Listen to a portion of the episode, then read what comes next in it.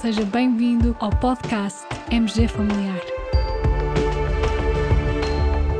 Um podcast sobre temas pertinentes que nos fazem refletir e frequentemente com implicações para a prática clínica.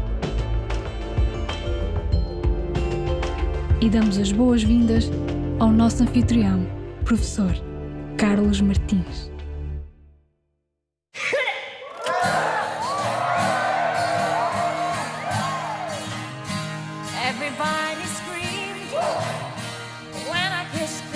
The. And they must have thought they dreamed when I kissed the teacher.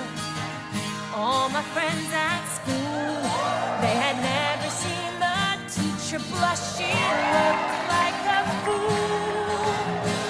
Nearly petrified cause she was taken by surprise.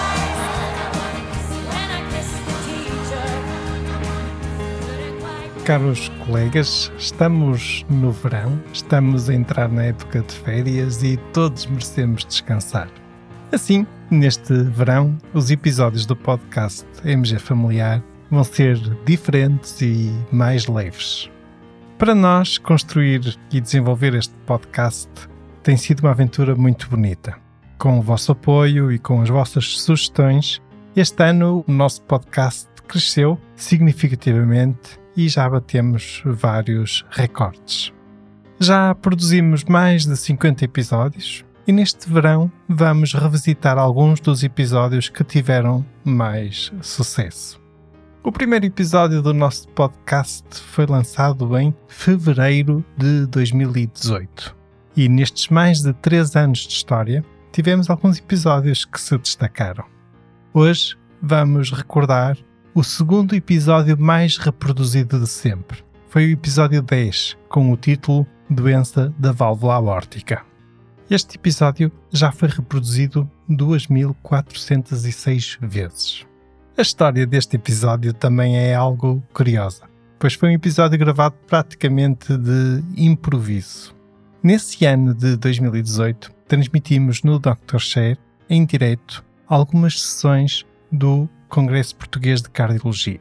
Era um conjunto de sessões que correspondiam ao ciclo de atualização em cardiologia. Numa dessas sessões esteve presente a doutora Cristina Gavina, nossa colega especialista em cardiologia, que ainda hoje trabalha no Hospital Pedro Espano em Matosinhos e que já fez múltiplos webinars connosco.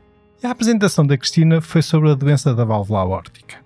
Eu estava a moderar a sessão e gostei tanto da apresentação que me ocorreu. No final, vou falar com a Cristina e, se ela tiver disponibilidade, faço-lhe uma pequena entrevista para o podcast. E assim foi. A Cristina aceitou e, num cantinho do congresso, com um microfone ligado ao meu smartphone, gravamos ali um dos episódios mais bem-sucedidos de sempre do podcast MG Familiar. Em breves minutos, ela consegue transmitir-nos o essencial sobre a doença da válvula aórtica. Querem ver? Acreditem, vale a pena. Caros colegas, deixo-vos com a nossa colega de cardiologia, doutora Cristina Cavina. eu gostava de deixar aqui claro que há uma coisa que é fundamental. É nós percebemos que esta coisa da válvula aórtica vai continuar por muitos anos e cada vez com mais gente. Nós vamos ter um problema. Nós temos uma epidemia de doença valvular aórtica. E quando eu falo disto, eu não estou a falar só de estenose aórtica, que é indiscutivelmente a mais prevalente, mas a maior parte dos doentes acabam por ter um bocadinho das duas coisas. Tem estenose aórtica e também tem insuficiência aórtica. E, portanto, nós temos que lidar com esta questão. Ok, começando por aí um bocadinho, sintomas de alerta, ou seja, sintomas que o doente possa apresentar nessa patologia que nos devem despertar. E qual. Há três sintomas cardinais relacionados com isto. Uma é a síncope, outra é a angina, mas fundamentalmente a dispneia, que é comum à estenose aórtica e à insuficiência aórtica. Não é assim tão frequente hoje em dia aparecerem nos doentes em fase em que têm angina e síncope na estenose aórtica. A síncope é menos frequente na insuficiência aórtica e a angina então é raríssima. Portanto, a dispneia de esforço é o principal sintoma. Qual é o problema? É que eles são velhotes e vão ter muita dificuldade, com certeza, os colegas em determinar o que é que é relacionado com a idade e com as comorbilidades e o que é que vai ser Até às vezes realmente respiratória. com é? certeza. E o que é que vai estar relacionado com a estenose aórtica. Portanto, Ok. normalmente temos que procurar aquele momento crítico em que o doente repara que está com um declínio da sua capacidade funcional. Ok. E aí esse é o momento Há um exame que é fundamental, que é, Que é o ecocardiograma. não é? Aí o ecocardiograma é crítico. O ecocardiograma vai nos dar muita informação. Por um lado, sobre a válvula, e sobre a válvula o que eu quero dizer não é só o grau de aperto ou de insuficiência da válvula, é o grau de calcificação da válvula, que vai ser extremamente importante até para eu perceber qual é o potencial de progressão, e por outro lado, sobre o próprio ventrículo. Se está muito hipertrofiado ou pouco hipertrofiado, no caso da estenose aórtica, se está mais dilatado ou menos dilatado, no caso da insuficiência aórtica, e a função ventricular esquerda. E com isto é que eu vou tomar depois as decisões. E aqui a questão é, se eu tiver na presença de uma doença valvular que ainda está na sua fase ligeira, aquilo que provavelmente será a recomendação para um indivíduo com insuficiência aórtica ou com estenose aórtica ligeira, mas mais jovem, válvula menos calcificada, provavelmente uma avaliação cada dois, três anos vai ser suficiente para ver a progressão. Mas atenção, se por acaso este indivíduo é um indivíduo mais velho e que tem uma válvula aórtica já muito calcificada, ainda que a estenose seja ligeira, o grau de progressão vai ser muito mais rápido. E, portanto, aí anualmente vamos ter que repetir os exames. E o critério de referenciação para a cardiologia? Há assim alguma regra fixa? Eu ou- acho que há uma coisa que é fundamental. Sempre que o doente está sintomático e nós percepcionamos que as coisas estão a agravar, tem que se imediatamente mandar o doente, mesmo que a doença valvular ainda não seja grave. É óbvio, qualquer doente com doença grave, seja estenose aórtica, seja insuficiência aórtica, tem que ir para um cardiologista. E normalmente, eh, fixem isto. A insuficiência aórtica sem dilatação do ventrículo esquerdo normalmente não é grave. Portanto, quando começa a dilatar o ventrículo, estamos efetivamente a caminhar para um momento cirúrgico. Relativamente à estenose aórtica, o que é que é preciso nós estarmos atentos? É que estes doentes, mesmo assintomáticos, podem ter algumas coisas que podem piorar o prognóstico e, portanto, enviá-los é importante. Mas há os outros, que são aqueles que têm sintomas, apenas aparentemente a estenose ainda é moderada. E esses são aqueles que eu gostava de alertar para a necessidade de suspeitar que a estenose aórtica seja mais importante do que aquilo que os gradientes nos dizem. Porque a maior parte dos colegas o que vai receber nas suas consultas são informações em relação aos gradientes. E isso não é suficiente. Muitas vezes, porque são doentes hipertensos com ventrículos, então particularmente as mulheres mais velhas, com ventrículos pequenos, apesar de terem função conservada pela fração de ejeção, já não têm um ventrículo normal. E o que vai acontecer é que elas vão ter gradientes baixos, porque não conseguem gerar gradientes altos, mas têm estenose aórticas graves com válvulas muito calcificadas. E estão sintomáticas e nós estamos sempre a dizer, ah não, o ecocardiograma está igual, portanto não há de ser do coração. E é do coração. Portanto, eu alertava que nestas circunstâncias é importante mandar para o cardiologista, porque o cardiologista vai calcular a área valvular, vai verificar como é que é o fluxo, vai indexar aquelas coisas todas que tem que fazer e vai determinar se é uma verdadeira estenose aórtica e se já está no momento cirúrgico.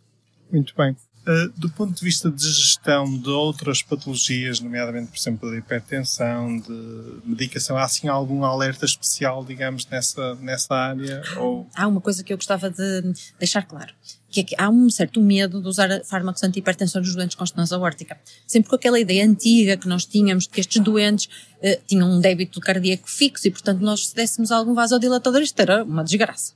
Mas as coisas estão a mudar. Os doentes já não são os mesmos. A rigidez da aorta é completamente diferente. Eles são, na esmagadora maioria dos casos, hipertensos e grandes hipertensos. A sobrecarga dupla piora-lhes o prognóstico e aumenta-lhes os sintomas. E, portanto, controlar as tensões vai ser muito importante.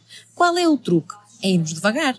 Nós temos é que titular os fármacos devagar. Nós podemos fazer bloqueadores de canais de cálcio, podemos fazer IECAs, mas temos que ir devagar. Pois é. Espero que tenham apreciado o excelente desempenho da doutora Cristina Gavinha, tanto quanto eu. Soube mesmo bem recordar. E como é verão, a nossa sugestão musical também é assim. Leve, fresca, divertida, Mamma Mia. Neste caso, numa versão por Lily James do filme Mamma Mia 2. Olhem, e já agora, os filmes, quer o primeiro, quer o segundo, também são uma boa escolha para estes dias de calor. Para se ver num local fresco, com os filhos, em família, divirtam-se. Fiquem bem, continuem bem, até ao próximo episódio.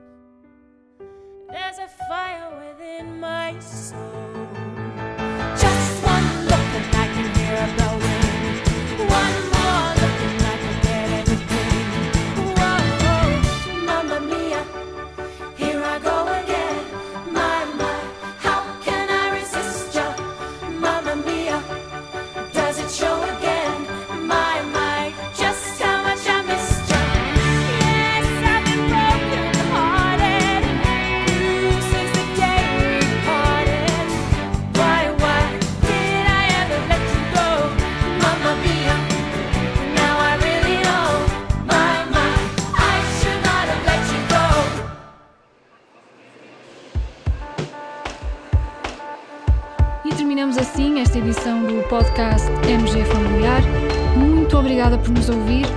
Se desejar completar a sua leitura, muitos dos conteúdos abordados neste podcast estão disponíveis em www.mgfamiliar.net. Até ao próximo episódio.